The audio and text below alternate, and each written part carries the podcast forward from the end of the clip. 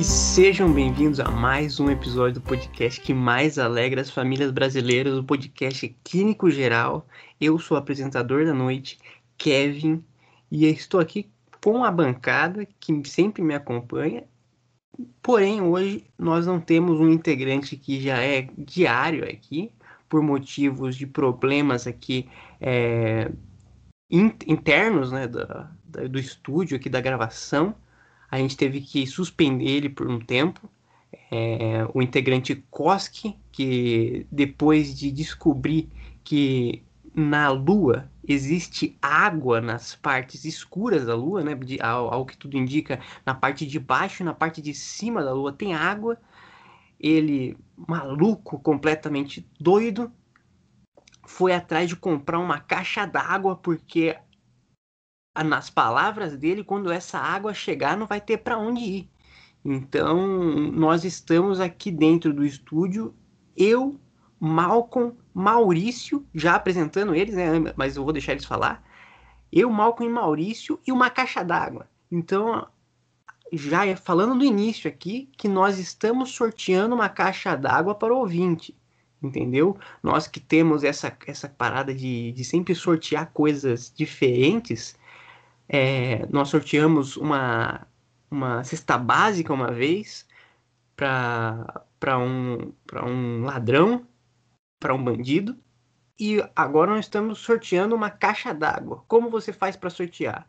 É só enviar um e-mail para clínicogeral@gmail.com é, clínicogeral 01, perdão, clínicogeral 01@gmail.com falando por que, que você merece essa caixa d'água. E não adianta falar, ah, não, é porque aqui na minha, na minha cidade faz pouca água, tem pouca água, tem seca. Porra, aí é que tu não merece mesmo, entendeu? Agora, se tu vier falando assim, não, aqui na minha, na minha cidade aqui tem água pra caralho, a gente não tem como colocar água, Aí eu até entenderia. Não adianta se fazer de coitadinho para ganhar uma caixa d'água. Para ganhar uma caixa d'água, você tem que mostrar todo o seu, o seu privilégio, o privilégio de você ter muita água, entendeu? É você ostentar água mesmo, entendeu? Mas enfim, vou deixar aqui os integrantes falarem o seu ponto de vista. Maurício, por favor. Fala o seu ponto de vista. Dá um alô pro ouvinte. Muito bem-vindo, então, vocês ouvintes, mais um podcast Clínico Geral, e aqui eu tô numa afobação porque tá tudo bagunçado aqui no estúdio, vocês não têm noção. Que quem é ouvinte antigo aqui sabe que a gente faz é, nosso podcast numa leva só. É um atrás do outro, tudo com a mesma roupa, assim, sem mudar nada. E a gente fica um tempo sem vir voltar para cá. O que aconteceu? Onde que é o nosso estúdio? A mãe do João, se não tiver ninguém cobrando, ela não faz nada, tá uma bagunça. Olha aqui, ó, minha cama, eu tô dobrando a cama aqui, que cada o estúdio agora é, uma, é um quarto, né, por causa dessa pandemia. Então, às vezes, a gente tem que ficar no estúdio e não pode voltar para casa, tá tudo contaminado no estúdio, né? Então, a gente tem que dormir aqui e eu tô aqui nessa loucura. E essa história do Koski foi exatamente o que o Kevin falou. Só que tem mais, a gente deu dinheiro para ele aqui, ó, Koski, vai lá comprar uma caixa d'água, já que você tá louco assim. Aí daí não, ele foi lá, apareceu com um tênis Air Max da Nike e uma caixa d'água. Ou seja, agora a gente está doando a caixa d'água que ele roubou. Claramente um é. roubo, cl claramente um roubo. Ou, ou se não foi um roubo, foi um day trade, ô, Maurício. No Na meio verdade, do caminho. A gente não sabe. Pode ser que ele tenha roubado o tênis e comprado a caixa d'água. Que é o mais provável porque ele é honesto, né? Então ele comprou a caixa d'água, porque a gente deu dinheiro para ele comprar a caixa d'água, e o tênis tá com ele. Com certeza, eu também acho isso. Eu acho que, na verdade, é. Mas é possível também que ele, que ele, no meio desse caminho aí, até, até comprar a caixa d'água, até comprar o tênis, ele fez um day trade, o Maurício, e conseguiu dinheiro para comprar os dois. Pagou entendeu? o tênis com um trade, né? Com trade, pagou o tênis com trade. Não, eu acho, acredito que ele, que ele conseguiu render o nosso dinheiro que a gente deu para ele, pra, pra tanto para comprar o, o, o tênis quanto o, a caixa d'água. Então. É né? Não sei se o ouvinte acompanha a Bolsa de Valores, mas bateu hoje ali na, na Bolsa Nacional que o Bitcoin está em 72 mil reais. E alguns meses atrás ele estava com 50, 40 mil. Ou seja, se o cara comprou um real, hoje, com essa valorização, ele já tem 2,50. Entendeu? Imagine o cara, quanto que a gente deu para comprar a caixa d'água. Sim, sim. Eu já vou avisando que é um, que é um lugar é, obscuro de se investir, tá? O pessoal que gosta muito de trade, essa, essa moda tá, tá crescendo bastante no Brasil, mas já estou dizendo para que existem os seus malefícios, Maurício. Um desses malefícios é a obrigação de você comprar comprar coisas, de você saber aonde gastar aquele dinheiro. Porque muitas vezes você tem dinheiro para gastar, porque muitas vezes você está indo para uma padaria e você não fala, putz, será que uh, você está indo para padaria e você ganha dinheiro, você está indo para a lotérica, você ganha dinheiro. Então chega um ponto onde, na verdade, aquela coisa que, que era boa no início começa a fazer mal para você, porque tu não aguenta mais. Ganhar dinheiro desvaloriza para você, porque tu está ganhando dinheiro sempre. Então aí é quase um pesadelo, tipo, você sonha, você está ganhando dinheiro, você está dormindo, você está ganhando dinheiro. Então chega um ponto onde você cria uma responsabilidade que você tem que gastar dinheiro a toda hora, porque é muito dinheiro, o banco já não está aceitando mais. O banco fala: não, é você não, você não, você não volta mais aqui. Entendeu? Não, vou fazer um depósito. O depósito, caralho, cara. O depósito, caralho, cara, sai da minha frente. Eu não quero saber de depósito. Você aqui já é a terceira vez no dia que tu tá vindo aqui fala: não, cara, não aguento mais, tá vindo dinheiro, eu não tô aguentando. Sai daqui, cara, sai da minha frente. Sai da minha frente. Você cria uma inflação natural. Porque é tanto dinheiro que tu tem, tanto dinheiro que tu tem, que para você o dinheiro já desvaloriza. Entendeu? Você não criou mais dinheiro, você não imprimiu dinheiro. Você só conseguiu descobrir dinheiro onde não tinha você começou a, a, encontrar dinheiro perdido, porque muitas vezes o pessoal não sabe disso, mas existe uma deflação natural, que a deflação natural é o, que, é o seguinte, você perder dinheiro, que muitas vezes você coloca um dinheiro numa bolsa de uma calça jeans, você esquece o, a, a, o dois reais lá dentro, dois reais nem tem mais, né? Sei lá, você, você tem, tem ainda, né? Tem moeda, tem moeda de dois, de um real e outra de um real, vai dar dois aí. Agora é o seguinte, quando você esquece, sei lá, uma moeda, um, umas nota de, sei lá, de 10 na sua, na sua calça, você, você deflacionou o mercado, porque ninguém mais vai ver aquela nota de 10. E aí o que acontece? O real valoriza. Então, muito da, da, do problema hoje do Brasil, de que o real tá, tá desvalorizando, é por causa disso, porque os day, tem, tem muito day trade, e esse pessoal do day trade tá conseguindo encontrar dinheiro pra caralho.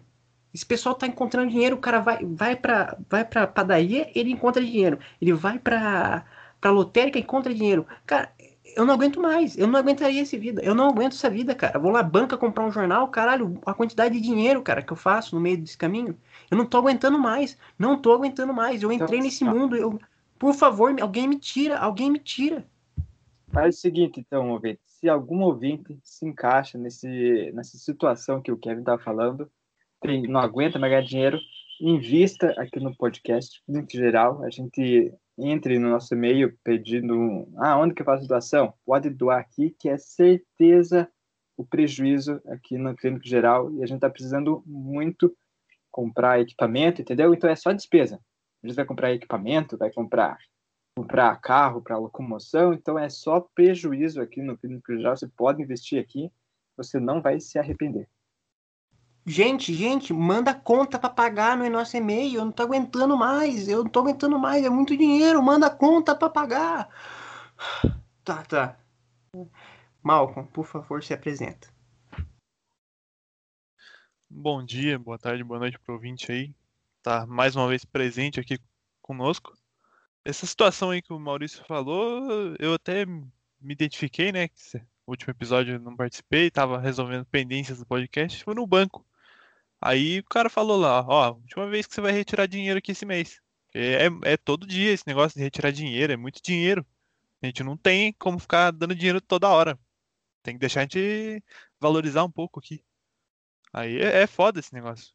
Não pode ter dinheiro mais. Não pode, não pode, tá a proibido. Gente tá baseando as contas dos outros. Pro ouvinte que não entendeu, o banco guarda dinheiro de todo mundo.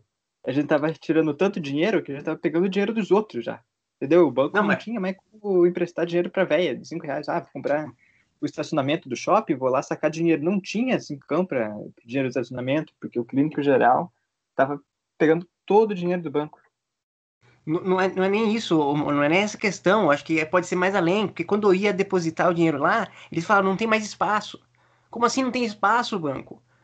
Eu, eu, eu, tenho, eu vou colocar embaixo do, do que? Da, da minha cômoda? E vai colocar numa, numa gaveta, dinheiro em gaveta? Não tem é, mais lugar. O, o Cosque comprando caixa de água e eles precisando comprar cofre, né? Colchão? Colchão, cofre, precisava comprar tudo, né? A gente tem que trocar de banco, se, essa se é a realidade. Exatamente. Eu tenho, eu tenho uma, uma, um familiar aqui é, muito, muito próximo, aliás, que guardava muito dinheiro e, e, que, porra, você guardava dinheiro embaixo do colchão. E era muito dinheiro, o Maurício, muito dinheiro. Agora me vem um banco dizer que não tem lugar para guardar dinheiro. Como assim, ô Maurício? Como assim? No, o, o, o mínimo que, que o banco tem que fazer é, é, é comprar cofre. Aí vai falar, não, o cofre não tem tanto lugar. Como assim não tem tanto lugar, cara? Então compra colchão. Compra, compra colchão. É, compra aqueles colchão de casal que tem bastante, de, bastante, bastante espaço. E aí é, enche de, de, de, nota de, de 10 reais ali, de 100. Entendeu?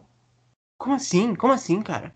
Isso é impossível, entendeu? Como que um banco no, no século XXI chega nesse, nesse patamar? Mas enfim, hoje a gente quer falar sobre trabalho, sobre trabalho.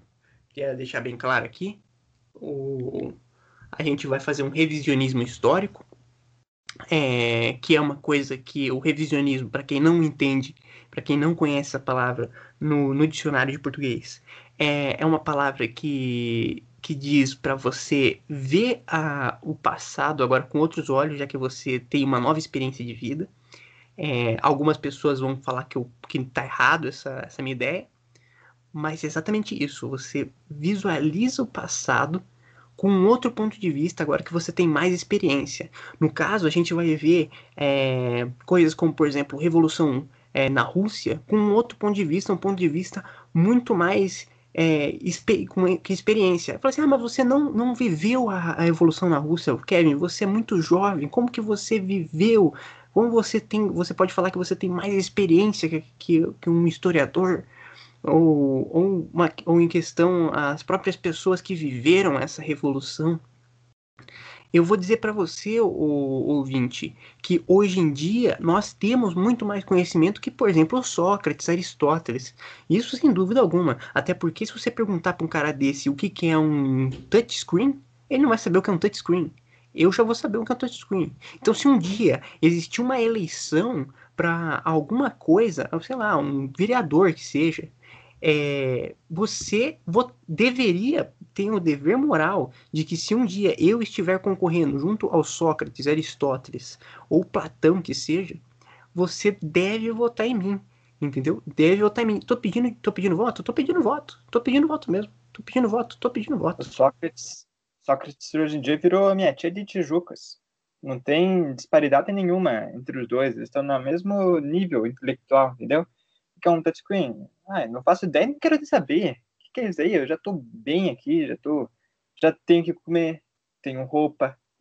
Aqui, ó, meus porcos estão ali, bem cavalo. Não quero, o que, que eu quero saber com touchscreen, entendeu? Sim, a sua tia de Jucas é como se fosse um participante do, da Fazenda, né, o Maurício? Que é, é, ela vive nesse, nesse, nesse lugar, nesse reality show 24 horas por dia. Então você pensa, né? Se tem pessoas ali na fazenda que estão entrando em loucura, que estão completamente insanas, imagina aí a família do Maurício aí, a, a, a avó dele, por exemplo, que tá já há um tempo cuidando de porco, de, de outros animais aí, né, Maurício? E nem se dão conta, né? Para ele a vida é daquele jeito. A vida Sim. é assim, é tipo. É Tipo o quê? Ah, tipo aquela. Não teve um monte de criança na Índia? Um monte. Duas crianças na Índia que foi encontrada no meio da mata e vivia junto com macaco, essas coisas. E para elas a vida era aquilo. Sim, a vida para uma pessoa dessa não tem, não tem boleto, não tem. A, a vida para uma pessoa dessa tem é, eucalipto, entendeu? Ela, ela, não, ela, não, ela não se, por exemplo, ponto de referência. Ponto de referência para uma, uma pessoa dessa é um eucalipto. É, ah, não, é, ah, tá vendo aquele eucalipto ali? Então, eu tava perto daquele ali. É tipo, ah, onde é a sua casa? Ah, você passa três eucaliptos e vira à direita. Agora, para uma pessoa que é, que é urbana, você fala, não, tô, eu moro do lado ali da, da empresa tal. Entendeu? Ah, na rua da, do mercado tal. Entendeu? Uma, talvez é, seja um pouco difícil até você você diferenciar o que, que é um eucalipto, mas uma pessoa que mora nessa selva, nessa mata, nessa vida é, da, da selva, da floresta, ela sabe, ela conseguiria. Ou Trata também ter... como carro, né? Também, também tem o carro. Mas também ela pode, po- pode se guiar de outro jeito, tipo, ah, você passa três boi e vira à esquerda. Aí você vai passar por duas cabras ali e você vira à direita. Sim, sim, eu, moro ali do lado do, do, do estábulo, eu moro dali do lado. Ah, mas não tem casa ali, eu moro ali do lado. Eu moro ali do lado. Então, muitas vezes, você que fica se, se- tendo seus pontos de referências como grandes estruturas, megas estruturas urbanas, como, por exemplo, prédios e casas, é, se você morasse na selva, você não teria isso, entendeu? Hoje em dia, a gente tem é, essas construções na nossa cabeça, essas, essas imagens mentirosas de construções na nossa cabeça, sendo que é tudo uma mentira, cara. Você tem que se basear com simplesmente o, o sentimento da coisa, entendeu? Você, você imagina que existe algo ali, entendeu? Você consegue é, é, raciocinar a partir de, do, do simplesmente o que ele falou. Eu tô do lado do estábulo. Ah, não tem nada do lado do estábulo. Exatamente, é ali que eu, que eu moro. E, então, a gente tá vendo por esse lado, a gente tá vendo pelo lado da irracionalidade, tá? É, sempre, sempre. O nosso podcast, a gente sempre vai partir por esse lado do, da irracionalidade. Então, hoje. Na Rússia não é diferente. Na Rússia não é diferente, Maurício. Na Rússia não é diferente. Naquela revolução onde os proletários tiraram todos os pertences dos burgueses, é, ocorreu coisas parecidas, até porque eles pegaram as propriedades, as casas, os prédios que os burgueses tinham, eles pegaram para eles, entendeu? Então aí se ocorresse uma uma uma volta dos burgueses, os burgueses voltassem ao poder e eles que quisessem pegar de novo todas as propriedades deles para si mesmo. Imagina, ô, ô Maurício, o burguês chegando e falando: Cláudio, Cláudio, sai de cima do meu cavalo. E os proletários numa bagunça imensa, um corre para um lado, outro corre para o outro. Por que isso, cara? Porque vai ser assim, porque foi assim, foi assim. Os proletários chegaram, dominaram as coisas, pegaram os cavalos e começaram a brincar. Pegaram graxa do, dos burgueses, que, que o burguês trabalhava com mecânica, tá tacando graxa pra cima, e taca graxa, graxa na parede, e é um puta que pariu, aí corre pra lá, corre pra lá, o cara sai correndo com a chave de fenda, um sai correndo com o colar da, da, da mulher rica lá, puta que pariu. E aí, quando os burgueses chegam, porra, parou, acabou a brincadeira. Não, acabou, agora acabou a brincadeira, não vai ter mais brincadeira, acabou. Entendeu? Joel, para, sai de cima daí. Entendeu? Porque foi isso. Os burgueses, eles tinham. As empresas dos burgueses eram, era como se fosse uma creche. E Kevin, né, até uma informação aqui, foi bom você ter falado disso. Essa dos proletariados entrarem nos prédios dos burgueses foi assim que surgiu o movimento MST, né? É, não sei, não sei ao certo, nunca estudei, mas é, pode, é possível, é possível que tenha vindo daí uma, uma, uma moralidade, né? A moralidade deles tenha, tenha vindo da- dessa, dessa, dessa grande diversão, dessa grande felicidade proletária. Na verdade, como o Malco falou, muito bem lembrado da parte do Malco, essa, presta atenção, MST. MST é uma palavra. Cadê as vogal? Não tem nenhuma vogal. No português não tem isso. Então só pode ser dos russos. O russo que fala sem colocar vogal no meio de consoantes. Como que lê MST? Não tem como ler MST. Então a gente tem que falar letra por letra. Sim, é MST, entendeu? Agora, se eles fossem é, certo, como que se, como se escreveria é, MST? E M I E S S I T E M S T. Então, você a- acabei de, de falar como deveria, né, de soletrar como é a palavra MST escrito no português. Porque MST, a gente acabou de dizer aqui, é uma palavra que possivelmente é russa. Possivelmente é russa. A gente não sabe ao certo aonde vem, mas possivelmente é russa. Então, ô, Maurício, concorda comigo, né, Maurício? A quantidade de proletário ali que não tinha é, uma, uma capacidade de entender o que, que era uma peça pequena e do que era uma, um alimento, era possível, entendeu? Porque Um Lego, né? Lego Sim. colorido, confundir com aquele cereal lá que tem um papagaio na, na, capa, assim, aquele cereal lá colorido é um perigo. As crianças que estão. É uma bolinha, só que de repente coloca na boca, pega no lado, é um o alicerce da casa de Lego e o cara come junto. Criança, é um perigo. Eu tenho um parente de 38 anos que, que, que trabalhou é, muito e enfiou uma bolinha no nariz, no meio da, do trabalho dele, do emprego dele. Ele, ele viu uma, uma bolinha e, e ele falou: Nossa, isso aqui ficaria muito legal dentro da minha narina. É, eu acho que eu vou sentir o cheiro disso aqui. Ele tentou, acredito, eu estou tentando aqui passar pela cabeça dele, né? Uh, pensar como ele pensou. Eu acredito que ele deve ter falado: será que, se eu, será que eu consigo sentir o cheiro dessa, dessa pequena porca? Não, como se fosse uma porca, sabe aquelas porcas que você colocam em. É, está, tipo, parafuso, essas coisas. Aí ele. Será que eu consigo sentir o cheiro dessa porca? Que se eu colocar muito de perto do nariz, então aí ele se a, começou a aproximar a porca do nariz e chegou um momento onde ele, ele tentou sentir o cheiro e a porca entrou para dentro do nariz dele então, é, teve que ir para o médico, teve que ir para o hospital, porque aquilo tampou as vias respiratórias dele e, e poderia ocasionar uma morte. Então, se você é um gestor, se você é um cara que trabalha com empresa, é, empresário visionário, eu diria que uma das principais coisas para você prestar atenção é esse tipo de, de situação. É, quina, na sua empresa, será que é, é é preciso, é você falar, ah, nossa, mas você está tratando o proletário como se fosse uma criança. Mas se você já viu algum, alguma, alguma palestra de, de empreendedorismo, você já ouviu uma palestra de empreendedorismo, é exatamente isso, cara. É exatamente isso, é você pensar em todas as situações para que o proletário seja tenha um, um bom lugar para se trabalhar. Então, se um dia é, você talvez o, o seu layout de fábrica, digamos assim, tem que ser é, adaptado para pro, pro, pro seu pro seu operário não ter que não bater a cabeça numa quina. Então você é importante você fazer todas as quinas arredondadas para que o, o né, para todas almofadadas, digamos assim, para que o operário não se machuque numa numa correria né, no intervalo ali, muitas vezes no intervalo ocorre uma constante, é. o quê? supervisão constante acima de tudo. Na praça de alimentação, como que você vai deixar eles ir lá na hora da refeição? Tem que ter supervisionamento.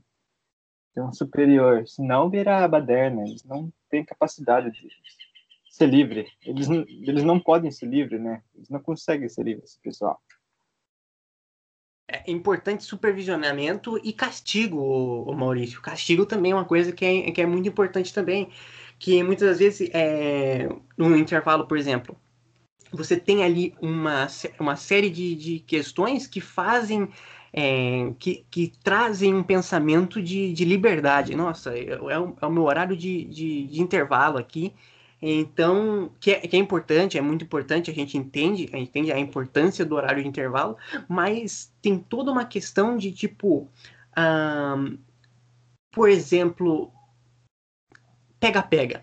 Eu não acho legal, na minha empresa, eu proibi o pega-pega. Eu, é, eu tenho uma empresa de um amigo meu que liberou o pega-pega, e aí, no, no, horário de intervalo, os, os operários saíam correndo para lá e para cá, quantidade de, de fratura que ocorreu, entendeu? Robson correndo para um lado, o Jaime correndo para o outro. E, e é aquele negócio assim, meio que sem uma organização, sem uma coordenação ali. Então é importante o supervisionamento, sim, Maurício está correto, é, na hora de, do intervalo, que é muitas das vezes para lanche ou coisa do gênero, né? E... Isso é uma tendência, Kevin, que essa empresa que você falou, ele, do teu amigo, ele copiou de uma das maiores empresas que tem, que é o Google, né? O Google tem várias coisas que você pode ficar fazendo durante o trabalho. Você pode pegar, levar um ioiô, você fica brincando de ioiô. Esse é o mais básico, né? A gente pode ir aumentando o nível. O que, que você faz mais legal que um ioiô? Pode Puxa. dar banho no cachorro. Você leva o cachorro para dar banho na hora do trabalho. Sim, entendeu? sim, essa. Mas, mas a Acho diferença. cada um integrante pode falar uma coisa, senão virar um monólogo aqui. Não, não, não, não, mas o, o, o seguinte, o, o, Maurício, o, esse, esse Google aí tem uma diferença, né? Você sabe que é qual, qual a diferença? A diferença é que é uma grande empresa. E em, em grandes emprega, empresas, já diria até alguns filósofos brasileiros, como por exemplo, acredito que, o, que seja o, o Seu Madruga, é, e eu acredito que o Hermes Renato também deva ter citado essa frase, que é onde todo mundo trabalha, todo mundo trabalha pouco. Então, eu acredito que, que esse tipo de, de, situa de empresa é uma empresa que, por exemplo, numa grande empresa, existe. Isso eu falo por experiência própria, tá? Já tive grandes empresas, já, já fui gestor de, de grandes empresas. E basicamente é, uma, é um grande teclado, uma grande tela, onde todos os, todos os operários e todos os contratados ficam um do lado do outro nesse teclado e cada um fica a, é responsável por uma tecla. Então você tem ali o contratado que fica responsável pela tecla R. Então, se um dia a gente precisar escrever alguma coisa é, com, a, com a tecla R, esse é cara é o cara responsável pela tecla R. Entendeu? Então, essas grandes empresas são, são isso. São grandes é, lugares onde existe muito, muito pouco trabalho. Muito pouco trabalho mesmo. Então, você tá, tá, tá é possível ter um pega-pega, uma brincadeira, um ioiô, um puff colorido. Porque nessas empresas tem muito puff colorido. Você, você, quer, você quer diferenciar uma empresa pequena de uma empresa grande? Tem puff colorido? Aqueles puff almofadado que fica no chão, sabe? Esse é, esse é esse tipo de empresa grande. É incrível como essas empresas têm uma, um puff colorido. É, essas empresas é, é chamado chamariz de vagabundo, né? Porque o que tem de gente que quer ser contratado para essas empresas só para não fazer nada é incrível. Olha que um conselho para o ouvinte aí que já é adulto, já é responsável, que tem uma filha, nunca deixe tua filha namorar com um proletário da Google, cara. Esse pessoal é uma raça de vagabundo que você não tem noção. Fica aqui meu alerta, por experiência própria. E uma brincadeira saudável também, Kevin, é pega-pega, só que na verdade é polícia e ladrão, tá mais pra polícia e ladrão, que eles levam uma arminha de airsoft e ficam brincando na empresa, que nem criança. Arminha de laser também, né? Eu já vi bastante arminha de laser nesses, nesses lugares aí. É... E, e, é um pessoal ali sentado, tem todinho para tomar. E, porra, como assim? Na, na empresa de verdade. Garçonete, Kevin, já viu isso? Falar, ah, ó, tá namoradas aí, ela trabalha na Google? É, trabalha na Google, o que que você faz lá? Ah, eu sou garçonete. Tem restaurante lá dentro do, do lanchonete, dentro da Google. O cara fica levando copo em bandeja. É isso que o cara faz na Google. Sim, o cara, ele, ele fica. Ele não consegue nem se levar uma marmita, o, o Maurício. O que ele, o que ele come lá é paçoca, é, todinho, sabe? Aquele suquinho de, de que você coloca, sabe? O canudinho, que o canudinho vem junto, você coloca assim e você leva o canudinho. É entendeu? só MM, só MM e aqueles Yakut de Bob Esponja lá, Kevin. Demais, é Yakut. Aí depois o, o, o ouvinte chega para mim e fala assim: ah, mas vocês estão tratando o, o, o proletário igual criança. E, mas não é. Não é. Eu nunca vi uma empresa colocando lá junto do no horário de almoço um, um, um, grande banquete, um frango assado bem grande, assim. Não, muitas das vezes a empresa que eu tenho na cabeça é sempre o Google, que é, que é um todinho, um, um Yakut, uma paçoquinha, entendeu? Uma grande festa de aniversário, entendeu? Você quer viver numa festa de aniversário? Você quer, ouvinte, você quer trabalhar numa festa de aniversário? Você quer ser animador de festa? É isso que essas empresas têm. Dentro delas, essa é a estratégia. Então eu me coloco. Não estou falando que é errado. Acho que a Google é uma grande empresa, uma ótima empresa. Até porque eu sempre pesquiso coisa lá. Entendeu? Adoro, adoro o Google. Mas essa estratégia, será que ela é boa? Eu acho que não. E Kevin, não, antigamente já era assim, hoje tá pior ainda. Você pega avião, é, avião não, é foguete da SpaceX, os caras vão para o espaço, você pensa que eles vão levar o quê? Tecnologia nova lá, vão revolucionar. Não, os caras levam fantasia de macaco, levam a bola de vôlei para ficar brincando no espaço. É esse profissional de hoje em dia, ô Malcolm. Uma grande criança, uma criança é, que, que não percebeu que a infância acabou. E eu acho que é importante a gente saber a hora de parar. Eu não sabia a importância, eu não sabia que isso era importante até ontem, que eu vi o show do KLB. É, aí eu percebi que é, a, a hora, é, saber a hora de parar é muito importante. É, e nesses casos é importante demais. As pessoas estão criando operários e pessoas assim que colocam no currículo que sabem fazer 35 embaixadinhas, que são mestre em, em peteca. Eu quero falar uma coisa aqui, Kevin, que eu nunca falei para ninguém, que foi um dos olhares mais tristes que eu já recebi na vida, foi do meu pai, quando eu falei, pai, eu consegui um emprego. Ele falou, um emprego, filho? Sério?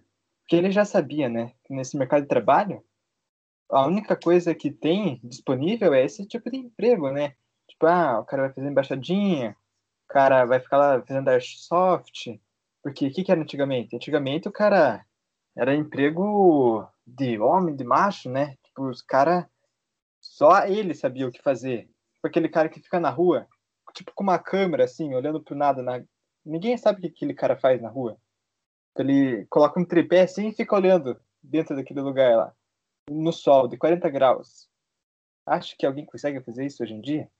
Ele fica lá olhando, falam que é tacógrafo o nome daquilo, mas ninguém sabe de verdade o que é, porque não existe mais, a empresa está extinta. Então, eu quando eu vi, eu quando eu olhei, vi o olhar do meu pai, na hora eu percebi que eu o erro que eu tinha cometido demiti na semana seguinte. Estou muito melhor agora. E, e, fazendo por merecer, né, o, o, Maurício? Você não quis, você não pediu demissão, obviamente, até porque isso é um problema, né? Você, você é uma pessoa inteligente, você sabe que, que você não pede demissão, você faz é, por merecer, você por merecer essa demissão. Então, eu queria, eu queria que você explicasse aqui como que você conseguiu ser demitido. Eu tava todo mundo, ah, chegou uma hora, hora horário do almoço. Vamos lá, o que, que é horário do almoço? É Habibs a Bibs de chocolate com esfirra, de chocolate com MM. Eu ia lá e pedia uma marmita, entendeu? E sentava sozinho no canto da empresa, lá do refeitório, e ficava lá. Um, dois dias, no terceiro dia eu tive que submeter. O que aconteceu? Era suco. Tinha que tomar suco no refrigerante. Quer dizer, suco na refeição. Eu ia lá pedir um café. Outro dia pedi chá. Já deu quatro dias aí, né? E o que, que foi? No quinto dia? No quinto dia eu aloprei. Deu um problema no meu computador. O que, que o pessoal faz? Ah, o pessoal espera o técnico chegar, né? Vai jogar bola no meio da sala. Eu não, eu desmontei o computador, abri, tirei a placa de vídeo, a fonte, eu vi o problema, a fonte estava queimada, encomendei uma fonte, fui lá fora, assinei o papel do caminhoneiro lá, do, do entregador da casa, do correio, peguei a fonte, montei de novo e isso todo mundo me vendo ali no meio da sala. Tinha gente, a parede é uma sala, assim, você entra e a sala, a parede é vidro, sabe, do corredor. O pessoal passava e ficava encarando o que eu tava fazendo. E Kevin também tem essa questão de se hoje você é demitido, você recebe um parabéns. É quase a época de colégio. Se você apanha, você chega em casa apanha de novo. Se você bate, você ganha parabéns do teu pai. É, empresa é a mesma coisa. Se você pede para sair, você chega em casa você recebe um pitão. Agora, se você fala, eu fui demitido, ele te para, parabeniza lá. Sim, sim, é, para, é parabéns. Tem, hoje em dia, pro ouvinte que não sabe, tem auxílio-desemprego. no bairro. Né? Sim, tem, tem auxílio-desemprego. Auxílio-desemprego é exatamente isso. É, é uma bonificação, é um prêmio por você conseguir ser demitido e demonstrar que você é uma boa pessoa. Você, você foi demitido, toma aqui o auxílio, seu, seu, seu dinheiro aqui, pra, é, é um prêmio. Toma, toma. Cara, já temos aí o, com o Maurício aqui, acabou de falar que enquanto o pessoal tava brincando, o pessoal tava ali mandando, usando o Facebook, ele tava o quê? Consertando as, as, a, os computadores, as, as mesas que estavam quebradas, até porque ficam pulando em cima da mesa, quebra a mesa, aí tem que ir lá arrumar, pega a chave de fenda, todo mundo lá brincando de peteca, Maurício arrumando as paradas, entendeu? E, e aí o que aconteceu? Foi demitido, óbvio. O auxílio emergencial também. Ele, ele paga quem? Ele paga quem trabalha? Não paga, só paga quem não trabalha. É justamente para isso. O cara que faz estágio ganha seus 500 e poucos reais por mês, ele fica puto, porque o auxílio dá 600. E quem é que paga esse auxílio, Marco? Quem é que paga esse auxílio? Todo mundo paga esse auxílio. Não, aí é que tá. Eu vou lá pago imposto pro Bolsonaro, pro governo, do governo dá para os estados, do estado dá para os municípios. O que acontece? Quando é demitido, no fim das contas, todo mundo tá patrocinando o desemprego. Então, tipo, é uma coisa cultural isso já. É cultural e não sei por que, que a gente tá querendo mudar isso, né, mano? A cultura tem que ser imutável, sim. Depois perguntam ainda por que, que existe muito desemprego no Brasil. Tá aí a resposta, é óbvio. A gente tem que mudar isso, a gente tem que colocar o. o... Quer que tem emprego? Então começa a tratar emprego com coisas que são verdadeiramente assim, é... tipo, é, valorosa, sabe? Então, por exemplo, trate você alimentar a sua família, você conseguir trazer dinheiro para dentro da, da, casa com um trabalho honesto. E, e, quando eu falo de coisas realmente valorosas, eu estou querendo dizer aqui de trabalhos como, por exemplo, você é, arrumar um motor de carro, entendeu? Você ir lá e produzir um, um, um sistema de de computador, sabe aquelas peças de elétrica? Tem que fazer isso, você arrumar um disjuntor. Então, você... Aqui. Vamos aqui então lançar. Já foi 30 minutos, de quase 40 minutos de podcast. Vamos lançar as top 5 profissões até 2030 para o ouvinte que quer um trabalho decente, então. O que, que vocês acham? Ótimo, achei, achei, achei perfeito esse tema que você trouxe aqui para o podcast já vou de cara. Já vou de cara aqui. Não quero, não quero saber. Não quero de papinho. Vou tacar, vou tacar aqui uma da que eu mais, né, que eu mais acho que é, é necessária. Marido de aluguel. O cara, ele nem tem um, um, uma coisa em específico, ok? É esse que eu já vou tacar o mais, o mais foda aqui na minha cabeça. É esse sempre, esse é sempre o mais foda. É, Motoboy marido... também. Motoboy é bom. Motoboy é bom. Motoboy é bom, mas eu acho que o motoboy ele, ele é meio desvalorizado hoje em dia. Eu acho que para hoje em dia é que o, o marido de aluguel ele, ele pega essa parte também, tá ligado? O Malcolm. O marido de aluguel ele é tipo, ele é tudo. Ele é tudo. Você, qual que é o nome do mecânico? Mecânico, mecânico. O que ele faz? Ele faz mecânica. O engenheiro elétrico ele mexe com o quê? Com elétrica, elétrica o eletricista, né? Que seja. Eletricista mexe com o quê? Com elétrica. Então você sempre tem ali os caras. O encanador mexe com o quê? O encanamento. Agora, o marido de aluguel, ele faz o quê? Ele... O que, que ele faz? Olha, o nome dele é marido de aluguel. O que, que ele faz? Ele faz tudo. Tudo isso. Ele faz tanto encanamento, quanto coloca chuveiro, quanto arruma o disjuntor, quanto, sei lá, arruma o carro. Dependendo. Entendeu? Cuida da tua casa, segurança. E também cuida da tua casa. Então já deixa aqui, cara. Talvez é 5 em 1. Um, é 5 em 1. Um. Você quer 5 profissões? Tá aí uma só que já vale por 5. Agora é só, é só pegar tudo que o marido de aluguel faz e dividir em, em, em cada uma dessas. Por exemplo, ah, eu quero. O marido de aluguel faz o quê? Ele faz encanamento? Então você tem que aprender o encanamento. Você pode ser encanador também, que é uma profissão legal. Você quer o quê? Mexer com elétrica? O marido de aluguel mexe com elétrica. Então, vira eletricista. Entendeu? Você só vai virar um, um profissional. Tudo no final das contas é marido de aluguel, entendeu? A profissão, é o curso é marido de aluguel. As especializações você vê depois. Primeiro você tem que ser marido de aluguel. Depois você pode se especializar em alguma dessas áreas interessantes, entendeu? Como encanamento e o resto. Mas a, prof... a, a, tipo de medicina, você vira médico e depois vira neurologista. Você vira marido de aluguel e depois você vira encanador. É, acho que até em 2030, Kevin, é, vai falar assim: Ah, você é o quê? Ah, eu sou médico. O outro chega e fala: eu sou marido de aluguel. Acabou. Refutado. Tipo, ele, ele, é o cara que manda ali na roda. Ele é o alfa, né, do lugar. Então, terceiro, terceiro emprego, que eu acho que é muito importante até 2030, Baby Sugar.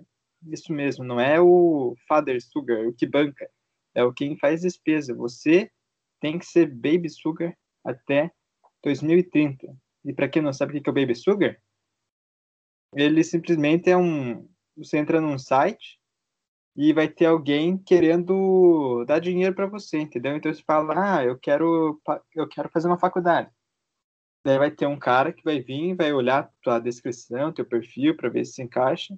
E falar, tá ok, eu vou pagar a faculdade para essa pessoa. Entendeu? Olha o tanto de coisa que mexe no mercado econômico. Mexe em muitas coisas na vida, no planeta inteiro é afetado com o Baby Sugar. Sim, eu, eu acho que é uma coisa que a gente não estava aqui tratando, porque a gente estava tratando de trabalho mais pesados. Mas se você parar a pensar, é um grande trabalho pesado você tem que aturar uma pessoa velha. É, muitas das vezes, né? Às vezes você às vezes tem até uma raiva, uma vontade de, de agredir e você se vê até numa posição dessa, mas você você se controla bastante. Amar uma pessoa mais velha é uma coisa muito importante que a nossa geração às vezes não tem.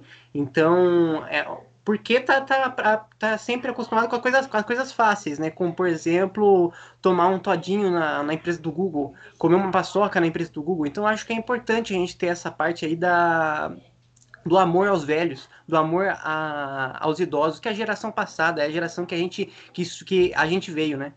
Que a gente que veio, é, que veio antes da gente, então a gente tem que dar o devido valor. O, então, agora o quarto aqui, ou antes, o Malco falou do, do motoboy, né? Motoboy, hoje em dia tem bastante motoboy, mas para se destacar ele tem que ter um diferencial, né? Tem que ser um diferencial que é muito importante nessas opções, nessas profissões, pra, por causa da concorrência, né? Como que é o Kevin tinha, tinha analisado uma. Um, guarda noturno. Então, Maurício, é, Guarda noturno. Guarda noturno que é uma das coisas que eu mais diria assim, é mais importante hoje em dia, a gente não deu tanto valor assim para essa profissão, e que a gente deveria, a partir de agora, dar mais valor. Estou dizendo pro ouvinte, pro ouvinte começar a prestar atenção nisso, tá? É, por exemplo, Jesus Cristo. Jesus Cristo, se voltasse para a Terra, ele seria um guarda noturno atualmente. Isso sem dúvida alguma, tá? Até porque a história é muito parecida. A história que nós temos aí é, é muito parecida com um guarda noturno. Jesus Cristo veio, falou que ele tinha que falar, depois foi embora. O guarda noturno vem, faz o barulhinho dele e depois vai embora. Aconteceu a mesma coisa. E o, quando você escuta o barulho, o som do, da, da, do barulhinho que o guarda noturno faz, aquele piu-iu, piu-iu, você já entende, você, você se sente seguro, e a mesma coisa acontece com as palavras divinas. Então, que você escuta e também se sente seguro. É, existe uma questão também de toda de regionalismo, onde você fala para um certo tipo de pessoa, né? O guarda noturno ele não, ele não, ele não deixa assim, segura todas as pessoas, né? A gente, a gente se sente seguro por existir o guarda noturno, simplesmente por isso. Mas a gente, a gente sabe que ele defende apenas uma rua, ou que, ou que, tá, ou que talvez duas ruas, mas não tem essa de, de é, ser universalizado né? A gente sabe que ele existe, simplesmente por isso a gente já se sente mais seguro. A mesma coisa acontece com, com um Jesus ou outro tipo de coisa. Não me entendam mal, tá? Não estou querendo aqui é, ofender ninguém, estou querendo, na verdade, apenas exaltar a minha religião. É... Então, tratamos aqui o guarda noturno como uma das mais é, uma das profissões mais é, interessantes para o ouvinte virar. Uma profissão moral, assim, muito valiosa, muito valorosa, assim, valores morais muito, muito agregados, né, digamos assim. E sem contar aqui também que o guarda noturno ele também é um, uma profissão, digamos assim, passiva, né? Que onde ele te intimida pelo olhar. Você se sente é, é, menos, é, você se sente uma pessoa ruim simplesmente pelo guarda noturno passar na frente e ficar te olhando ali, te encarando na hora que tu tá pulando o muro. Entendeu? Então muitas vezes você pula o muro de volta e vai embora.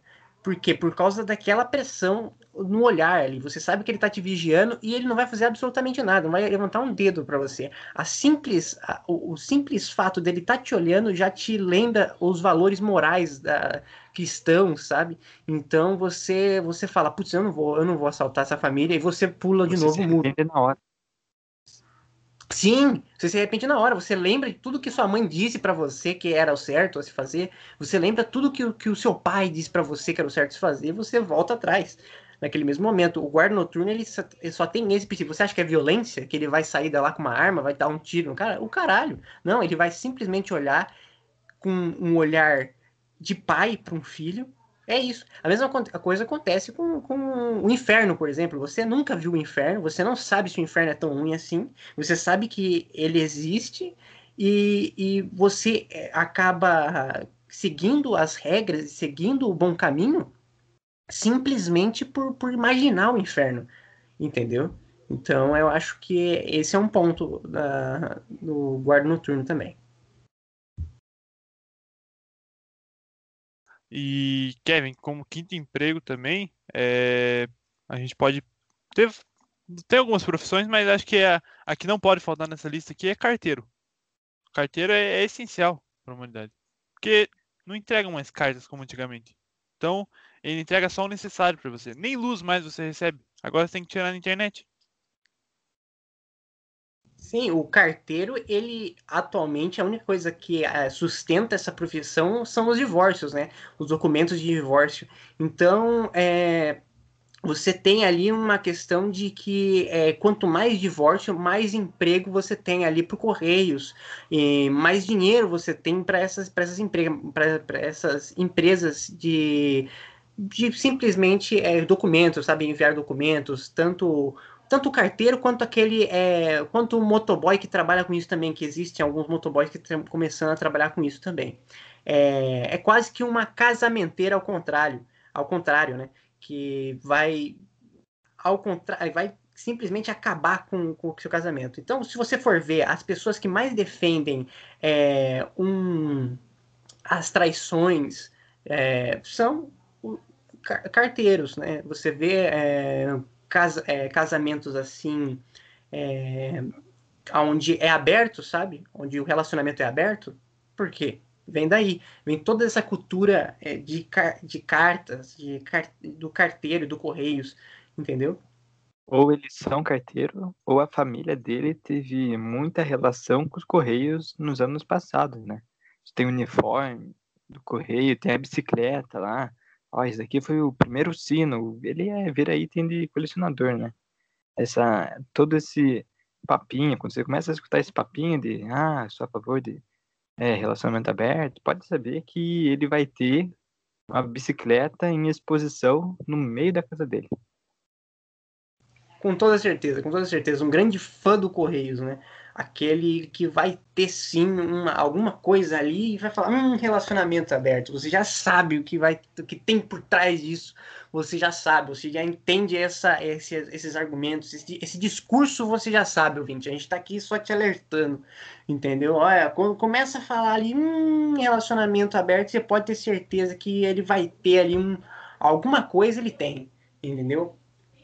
É, então é isso acredito que para os Correios começarem a fazer mais lucro, a, ser, a serem mais lucrativos, eu apoio sempre as traições aí e os chifres que, a, que sempre estão acontecendo aí, por causa que a quantidade de pessoa desempregada, entendeu? Ah, mas eu, eu tinha uma família tão boa, uma família estruturada, tão boa e agora minha família está completamente desestruturada. Mas você sabia que tem um carteiro que ganhou um emprego por causa disso?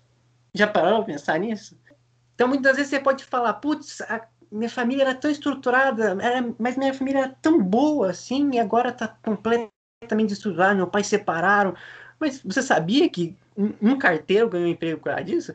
E também, Kevin, é... tem um vulgo agora do carteiro, né? Você, você é carteiro, você já vem com vulgo de comedor de casada, né? Aí você vai lá e deixa seu selo meu casal.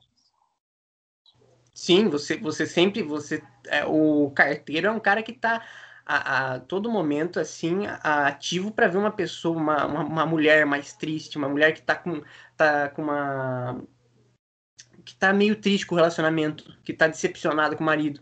Então você vai entregar ali a encomenda. Ah, seu nome aqui, assina seu nome aqui rapidinho para receber aqui a encomenda, não sei o quê.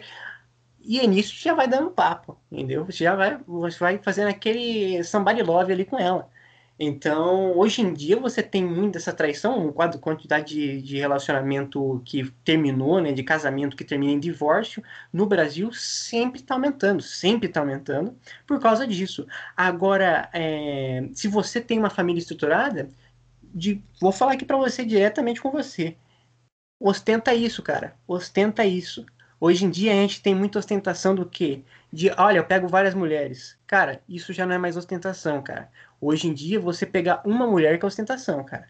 Entendeu? Você ter um relacionamento é, bom, um relacionamento saudável com uma pessoa. Ah, eu vou, vou, vou ostentar aqui um, meu Camaro. Vou ostentar aqui a minha, a minha Ferrari. Cara, isso não é mais ostentação, já foi há muito tempo. Entendeu? A moda agora é simplesmente você falar: olha, eu tenho ainda contato com a minha avó Entendeu? Olha, eu tenho ainda uma família estruturada. Meus pais, minha, meus pais com, conversam comigo. Tenho um bom relacionamento com meus pais. Entendeu? Se isso sim é ostentação. Então, já deixando claro aí, para até dando uma dica até para as pessoas que, são, que, que, trabalham com música, né? Então, é, comecem a fazer isso. Comecem, se querem, querem ostentar alguma coisa, ostentem um bom relacionamento com seus pais, com, com a, sua, a sua avó, com pessoas mais idosas entendeu? Que isso hoje em dia é cada vez mais escasso. Vá visitar elas, né, na casa de repouso. Com toda certeza, mas com toda certeza. Acho que dá para finalizar, né? A gente já tá aí batendo, acho que talvez aí, o que não sei, não dá para ver aqui, mas acho que é uns 50 minutos, ou talvez até mais, uma hora. Vamos ver, vamos ver aí como, quanto, quantos minutos deu isso aí. É, espero que tenha gostado, ouvinte, e até semana que vem com mais um episódio do podcast Clínico Geral.